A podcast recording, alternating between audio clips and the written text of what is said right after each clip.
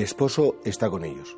Cuando a Jesús le hablan del ayuno, en definitiva, pues de la mortificación de ese conjunto de cosas que se hacían y que se siguen haciendo como un negarme a mí mismo, él para hablar de estas cosas habla en clave de amor y hace referencia al esposo, porque efectivamente no se puede entender la penitencia cristiana, no se puede entender la mortificación cristiana si no es en clave de amor, como no se puede entender el sufrimiento y darle un sentido al sufrimiento si no es en clave de amor.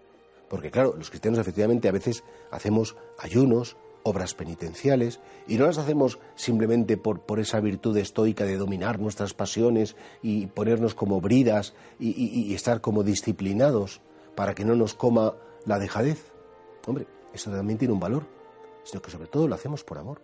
Queremos que de, algún modo todo eso que sucede en nuestro interior, pues mis afanes de protagonismos, mis comodidades, pues efectivamente que vayan desapareciendo porque quiero dejar todo ese espacio que ocupaba mi egoísmo, se lo quiero dejar a él.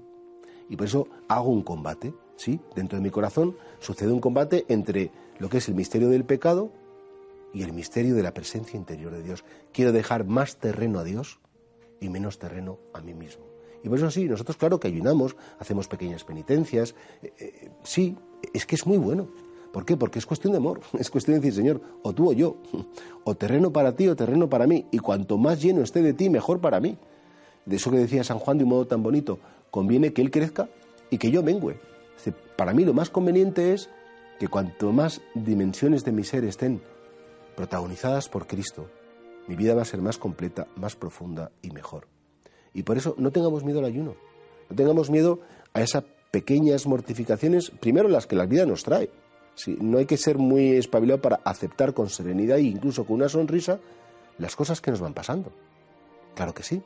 Y luego también, además de esas, siempre es bueno tener como un par de cositas, pues retraso un minuto el vaso de agua, o, a lo mejor pues la mortificación de saberme callar cuando escucho una cosa que es un poco impertinente, es decir, todo eso hace tanto bien porque todo eso son manifestaciones de amor. Señor, no te quiero solamente con mis pensamientos, no te quiero solamente con declaraciones solemnes, con mis obras, con mis pequeñas mortificaciones, también te quiero, Señor.